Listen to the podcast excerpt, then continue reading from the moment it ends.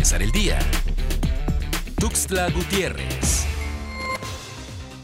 Un suicidio más de un menor de edad se presenta en el estado de Chiapas. Sucedió en el fraccionamiento Miravalle de la ciudad capital. Los padres de un joven de aproximadamente 16 años fueron quienes encontraron al menor ahorcado dentro de su domicilio.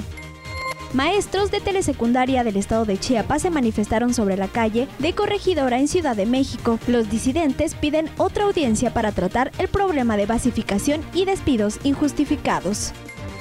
De un peso a unos 50 será el incremento al transporte público de acuerdo a lo que dio a conocer el titular de la Secretaría de Movilidad y Transporte, Aquiles Espinosa García, ajuste que entrará en vigor este jueves 20 de febrero.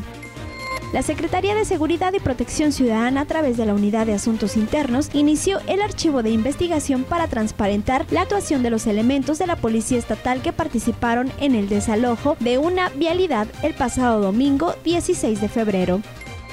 La carretera federal 190 que conecta a Oaxaca con Chiapas permanece cerrada por segundo día consecutivo por pobladores de Santo Domingo, Sanatepec. El bloqueo se registra a la altura del puente Río Sanatepec y ha dejado incomunicado Oaxaca vía terrestre.